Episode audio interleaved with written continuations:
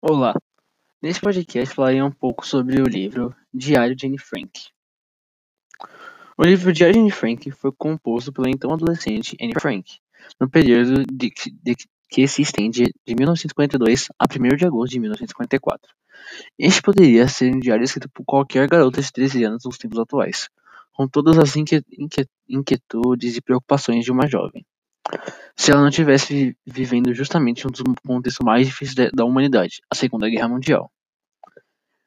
Ela tinha apenas 13 anos e de repente viu, viu sua existência sofrer uma transformação radical. Sub, radical. Subitamente, Anne estava vivendo com sua família e outros judeus, companheiros da mesma cena, ocultos em Amsterdã, na Holanda, na época em que, em que este país foi invadido pelos nazistas alemães.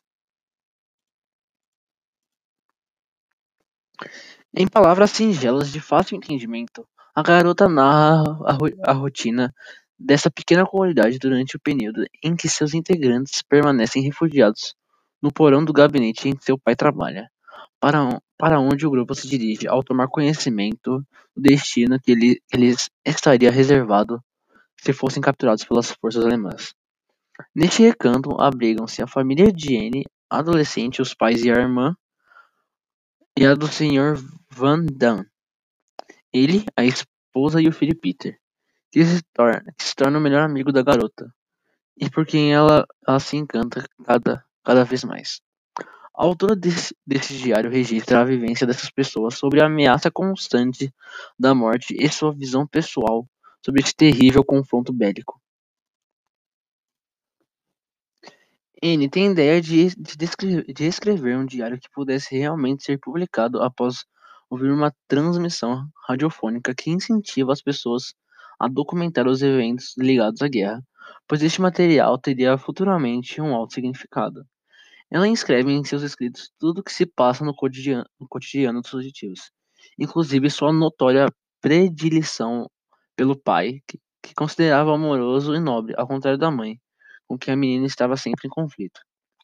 Depois de tempos difíceis, oficiais da Gestapo descobrem o esconderijo em, e, em 4 de agosto de 1944, prendem os refugiados e os conduzem para diversos campos de concentração.